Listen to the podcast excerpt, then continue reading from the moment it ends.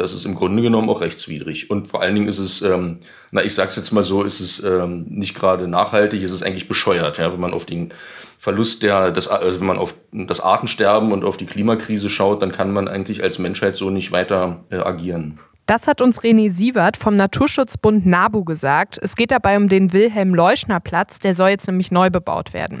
Welche Baupläne es für den Wilhelm-Leuschner-Platz gibt und wie verträglich das vor allem mit dem Umweltschutz ist, das erfahrt ihr in dieser Podcast-Folge. Ihr hört Radio für Kopfhörer. Mein Name ist Jana Stolz. Hi. Mephisto 976, Radio für Kopfhörer.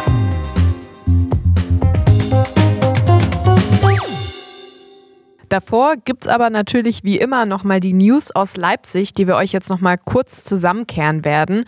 Und heute ist meine Kollegin Carlotta Sohns dabei und sie hat mal recherchiert, was die Woche so los war. Hallo Carlotta. Hallo Johanna. Am Mittwoch wurden ja Bodycams für PolizistInnen in ganz Sachsen eingeführt und die sollen quasi als Abschreckung dienen und eben auch Angriffe verhindern. Die Bodycams sollen bis Ende Juni ausgeliefert werden und rund 330 davon gehen jetzt auch an die Polizeidirektion hier in Leipzig. Wie kam es denn jetzt eigentlich zu der Einführung? Also das hat der Landtag entschieden, sprich die schwarz-rot-grüne Koalition. Die SPD und die Grüne, die hatten zwar Bedenken, haben aber dann doch zugestimmt. Die Idee für eine Einführung, die steht schon länger im Raum. Modellprojekte gibt es schon seit 2017 in Leipzig und Dresden in sogenannten Brennpunkten des Kriminalitätsgeschehens, also zum Beispiel auf der Eisenbahnstraße. Sachsen ist allerdings nicht das erste Bundesland mit Bodycams, also beispielsweise Hessen hat die auch schon. Hm. Und wie kann ich mir das vorstellen? Wie funktioniert das dann überhaupt? Diese Kameras, die sind am Körper der PolizistInnen angebracht, also die sind eigentlich immer ausgeschaltet, außer in Gefahrsituationen, dann sind die eben an. Videoaufnahmen, die nicht gebraucht werden für polizeiliche Zwecke, die werden automatisch gelöscht.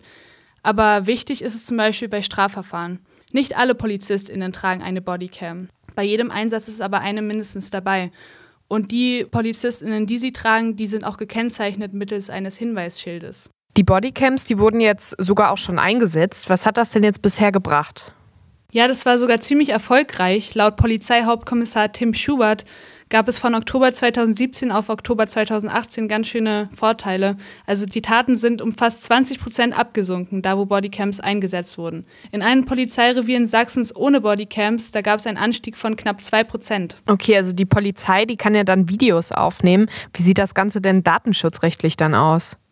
Das ist ein ganz schön langes Streitthema. Zu den aktuellen Beschlüssen sagt Andreas Schneider, der ist Sprecher des sächsischen Datenschutzbeauftragten, die Vorteile von Bodycams seien auch, dass man die polizeiliche Arbeit überprüfen könnte. Das führt zu mehr Transparenz und Nachvollziehbarkeit bei polizeilichen Vorgehensweisen. Es erfolgt eine geregelte Verarbeitung, dass die nur in Ausnahmesituationen eingesetzt werden. Nicht erforderliche Maßnahmen werden gelöscht. Wenn ich das jetzt richtig verstehe, gibt es jetzt aber aktuell noch keine rechtliche Grundlage eigentlich für diese Aufnahmen, ne? Nee, notwendig dafür wäre eine Änderung des Polizeigesetzes. Gegen dieses Polizeigesetz wird momentan gerade vor allem von der Linken geklagt. Für Bodycams gibt es also kein neues Gesetz, sondern das alte wurde nur reformiert. Und was sagt die Linke zur Einführung von den Bodycams? Also Oliver Gebhardt, er ist Stadtratsmitglied der Linksfraktion und Sprecher für Sicherheit und Ordnung, sagt, es wundert mich schon etwas, dass zum jetzigen Zeitpunkt die Entscheidung verkündet wurde. Die Linksfraktion im Sächsischen Landtag sowie Bündnis 90 Die Grünen im Sächsischen Landtag haben ja gegen das Polizeigesetz geklagt und genau dieses Gesetz soll nun die Grundlage dafür werden, dass die Bodycams im Einsatz sind. Es ist darüber hinaus vollkommen unklar, ob denn diese Bodycams wirklich einen Nutzen haben und die Ziele, die damit verbunden werden, dann auch erreicht werden können. Laut Oliver Gebhardt ist ein eigenes Gesetz notwendig, um klare Kriterien zu benennen, wann diese Kameras überhaupt eingesetzt werden dürfen. Da stimmt auch die Grüne zu. Valentin Lippmann, er ist innenpolitischer Sprecher, er fordert eine klare Dienstvorschrift, die eindeutig klärt, in welchen Situationen eingesetzt werden darf. Okay, da gibt es auf jeden Fall noch ganz schön viel Diskussionsbedarf um die Bodycams. Neben denen gibt es aber auch noch eine weitere Neuerung in Leipzig, denn bald werden in Leipzig E-Busse durch die Straßen fahren. Leipzig soll damit natürlich auf der einen Seite umweltfreundlicher, aber eben auch barrierefreier werden. Wie soll das denn jetzt genau funktionieren? Ja, ich bin schon total gespannt, denn ab Mai, da gibt es 19 neue Elektrobusse in Leipzig. Bisher gab es nämlich bloß eine E-Bus-Linie, und zwar die 89 hier. Dazu wurden 17 neue XL-Bahnen gekauft, von denen es allerdings schon einige hier in Leipzig gibt, also nicht so neu. Damit verschwinden alte ursprüngliche Bahnen nach und nach. Klingt aber auch nach ganz schön viel Geld, was da ausgegeben wird. Ja, allerdings, also das Leipziger Verkehrsbund, das gibt dieses Jahr 65 Millionen Euro für Verkehrsmittel aus. Aber eben nicht nur für die Fahrzeuge, sondern auch für Ladestationen für Busse zum Beispiel. Das Ding ist, dass durch Corona viel weniger Fahrgäste gefahren sind und damit gab es auch einen geringeren Umsatz. Deswegen ist diese Summe wirklich extrem hoch. Allerdings ist sie auch notwendig fürs Klima. Wie Ulf Mittelberg, er ist Sprecher der Geschäftsführung des Leipziger Verkehrsbundes, sagte, die Pandemie ist irgendwann vorbei, der Klimawandel nicht. Ja, ich hoffe auf jeden Fall auch, dass die Pandemie irgendwann mal vorbei ist. Wobei es ja jetzt aber auch schon wieder erste Öffnungen gibt. Am 5. März hat die Stadt nämlich beschlossen, dass jetzt am kommenden Montag wieder Galerien, Museen, Tierparks und auch botanische Gärten wieder aufmachen dürfen. Carlotta, die Öffnungen, die sind ja jetzt erstmal kein Muss, sondern die Institutionen dürfen natürlich trotzdem selber entscheiden, ob und wann sie wieder öffnen. Ist jetzt schon klar, wer aufmacht und wer noch nicht? Nee, nicht so wirklich. Also sowohl beim Zoo, dem Wildpark Leipzig, als auch beim Botanischen Garten wird momentan intern noch beraten, wann wieder geöffnet wird. Ich habe bei allen dreien angefragt und vor allem beim Botanischen Garten und auch beim Wildpark klang es so, dass es bis zur tatsächlichen Öffnung noch ganz schön dauern wird. Okay, also heißt das erstmal abwarten. Wie ist es denn jetzt aber bei Museen und Galerien? Also da ist es ganz schön anders, weil in Leipzig, da gibt es ja allein 40 Museen und dann kommen noch diese ganzen Galerien dazu. Die haben natürlich ganz andere und unterschiedliche Voraussetzungen. Die größeren Museen, die werden ab kommenden Montag dann aber öffnen, natürlich nur unter Einhaltung der AHA-Regeln, also Abstand, Hygiene, Alltagsmaske. Und ganz wichtig, man soll vorab einen Termin vereinbaren. Also auch alles sehr durchwachsen, sage ich mal, was die Öffnungen betrifft. Es lässt sich aber auf jeden Fall festhalten, dass nach und nach ab Montag geöffnet wird und das ist ja auch erstmal eine schöne Nachricht. Ganz genau. Wir haben heute Morgen auch nochmal mit Sabine Wolfram gesprochen. Sie ist die Vorsitzende des Sächsischen Museumsbundes und sie ist bezüglich der Öffnungen positiv gestimmt sagt aber auch, dass man sich sorge, dass die Inzidenzen wieder ansteigen und Museen schließen müssen. Neben den Museen durften seit dem 8. März, also jetzt seit Anfang dieser Woche, ja auch Geschäfte teilweise zumindest wieder öffnen. Und wenn ihr vielleicht in den letzten Tagen in der Innenstadt wart, dann sind euch vielleicht auch diese relativ langen Schlangen vor den Läden aufgefallen. Carlotta, wie genau läuft das jetzt ab momentan mit dem Shopping? Ähm, also da gibt es das eine Konzept, das ist das Click and Meet. Das es gilt halt nur für Orte mit einer Inzidenz von 50 bis 100. Da muss man sich online anmelden, um einen Termin zu vereinbaren, um shoppen zu gehen. Und meist ist der dann ziemlich begrenzt. Also oft hat man nur 30 Minuten Zeit, um einzukaufen. Es gibt aber auch das Konzept Click and Collect. Dort bestellt man online, aber holt dann vor Ort ab. Beim Betreten der Läden werden persönliche Daten angegeben und das alles soll massive Menschenmassen vorbeugen. Und klappt das denn, dass es eben keine großen Menschenmassen gibt? Zum Teil. Also es wäre sicherlich noch mehr los, gäbe es keine Einschränkungen. Allerdings war ich gestern mal dort und vor den Geschäften, da gibt es wirklich eine große Menge an Menschen. Und nicht immer werden die Abstandsregeln eingehalten, also trotz Bodenmarkierungen. Eine Verkäuferin bei C&A sagt, dass die Situation schwer zu koordinieren sei. Manche verstehen dieses Terminbuchen nicht. Die stehen trotzdem draußen an, die halten keinen Abstand. Bei uns ist es natürlich sehr stressig, weil wir müssen aufpassen, dass sie Abstand da, die Maske tragen und natürlich hier unsere schönen Blätter dann auffüllen mit Daten. Ja, ich frage mich dann irgendwie auch, ob man sich dann überhaupt so wohlfühlt, wenn man dann einkaufen geht. Die Kundinnen, mit denen ich geredet habe, die meinten, dass sie sich wegen der Maske noch ziemlich sicher fühlen. Aber diese Ansteckungsgefahr, die ist bei großen Menschenmassen schon ziemlich hoch. Ein Stück Alltag geregelt zurückbringen, das hat aber eben auch seine Vorteile. Ich kann mir auch vorstellen, dass es für die Läden jetzt natürlich finanziell auf jeden Fall Vorteile hat, wenn die Geschäfte wieder öffnen dürfen. Ja, das stimmt. Also dann gibt es natürlich viel mehr Umsatz. Eine Verkäuferin bei Urban Outfitters wünschte sich sogar mehr Öffnungen und ohne Beschränkungen. Neue Regelungen zum Thema, dass einfach wieder mehr Leute gleichzeitig in den Laden dürfen, einfach natürlich alle mit Maske und das wäre halt wirklich irgendwie, dass der Laden wieder normal aufmachen kann, sodass man halt eben nicht sagen muss, ich muss vorher anrufen oder ich muss jetzt wirklich irgendwie gucken, ähm, schaffe ich das in einer halben Stunde einzukaufen. Es wäre halt schön, wenn es relativ zügig wieder normal werden würde, ja. Mehr Lockerungen sind wirtschaftlich gesehen besser für die Läden, aber eben auch gefährlich, weil dann größere Menschenmassen kommen und die Ansteckungsgefahr hochschießt. Dann danke dir für die Infos, Carlotta. Gerne. Und von der großen Einkaufsstraße in Leipzig geht es jetzt noch mal ein kleines Stück weiter, nämlich direkt zum Wilhelm-Leuschner-Platz. Und naja, ich sag jetzt mal so, das ist jetzt nicht unbedingt der schönste Platz hier in Leipzig.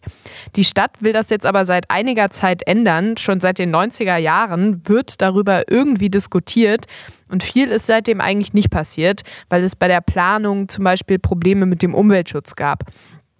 Jetzt sieht es aber mittlerweile so aus, als würde die Bebauung des Wilhelm-Leuschner-Platzes langsam starten.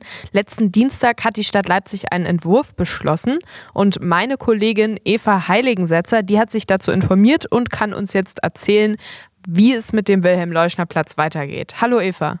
Hi Johanna. Was soll denn da jetzt in Zukunft auf dem Wilhelm-Leuschner-Platz gebaut werden? Also einen ganz feststehenden Plan gibt es noch nicht. Die Stadt hat auf dem Areal aber das Ziel, ein urban belebtes Quartier zu entwickeln. Dafür soll nach dem neuen Entwurf nochmal mehr Fokus auf Wohnfläche, vor allem im südlichen Baufeld, gelegt werden. Das ist Richtung Südvorstadt. Insgesamt heißt es, dass jetzt ungefähr 22.300 Quadratmeter als Wohnfläche genutzt werden sollen. Das entspricht ungefähr der Hälfte des Wilhelm-Leuschner-Platzes. Auch im südlichen Baufeld sollen wissenschaftliche Einrichtungen entstehen. Zum Beispiel ein Neubau des Leibniz-Instituts für Länderkunde und möglicherweise auch ein Forschungsinstitut der Universität Leipzig. Das wird dann Global Hub genannt. Außerdem wird noch der Bau einer Markthalle auf dem Areal besprochen. Da ist auf jeden Fall viel geplant. Ähm, es ist ja aber auch erstmal nur ein Entwurf von der Stadt.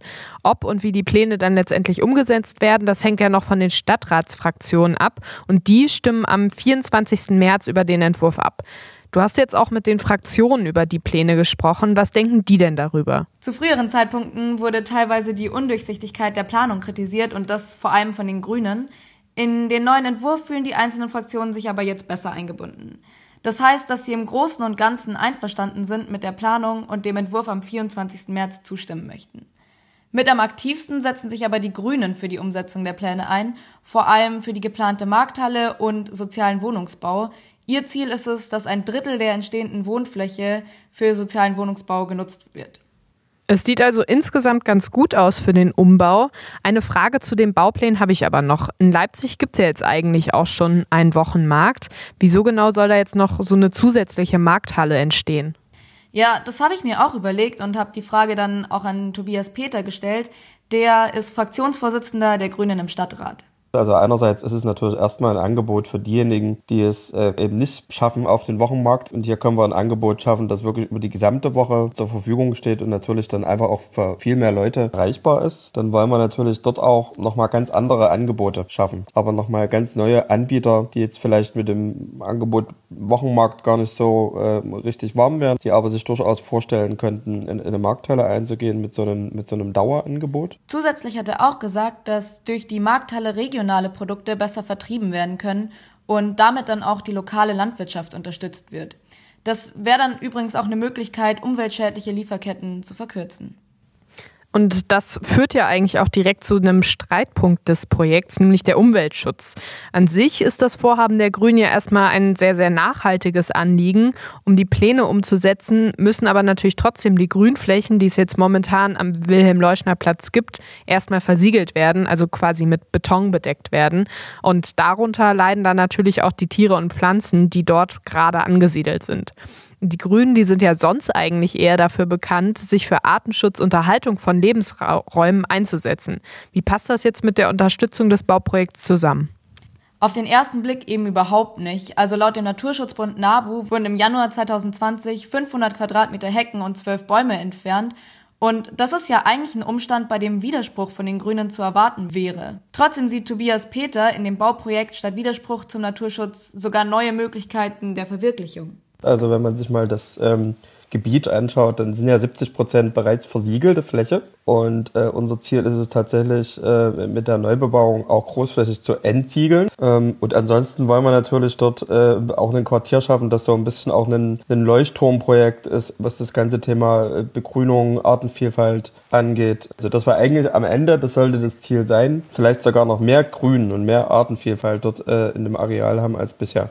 Wie wahrscheinlich das Vorhaben erfolgreich sein wird, ist aber halt noch nicht abzusehen. Wenn das so umgesetzt werden würde, wie er das sagt, wäre das auf jeden Fall im Sinne nachhaltiger Stadtentwicklung. Trotzdem haben Institutionen wie der NABU jetzt zum Beispiel im letzten Jahr ja auch eine Petition gestartet, die sich gegen die Bauprojekte am Wilhelm-Leuschner-Platz richtet. Wieso gehen die so vehement gegen den Bau vor, wenn das Projekt ja eigentlich recht nachhaltig ist? Dass die Grünflächen versiegelt werden, ist halt leider nicht das erste Mal hier in Leipzig. Laut NABU sind hier seit 2016 etwa 250 Grünflächen verschwunden, die insgesamt so circa 100 Hektar umfasst haben. Und dabei ist das Problem, dass es oft eben gar keine Ausweichgebiete für die dort lebenden Tierarten gibt. Genau deswegen hat der Regionalverband der NABU hier gemeinsam mit anderen Leipziger Umweltschutzvereinen die Petition gestartet, um die Umsetzung der Bauprojekte zu verhindern. Über die direkten Auswirkungen, falls die Bauprojekte so umgesetzt werden, habe ich mich mit dem Vorsitzenden des NABU Regionalverbands Leipzig, René Sievert, unterhalten. Also zum einen ist das ein Lebensraum für mehrere Brutvogelarten und darüber hinaus natürlich auch für andere äh, Tiere, insbesondere zum Beispiel auch für Insekten oder Jagdgebiet in der Stadt für Fledermäuse.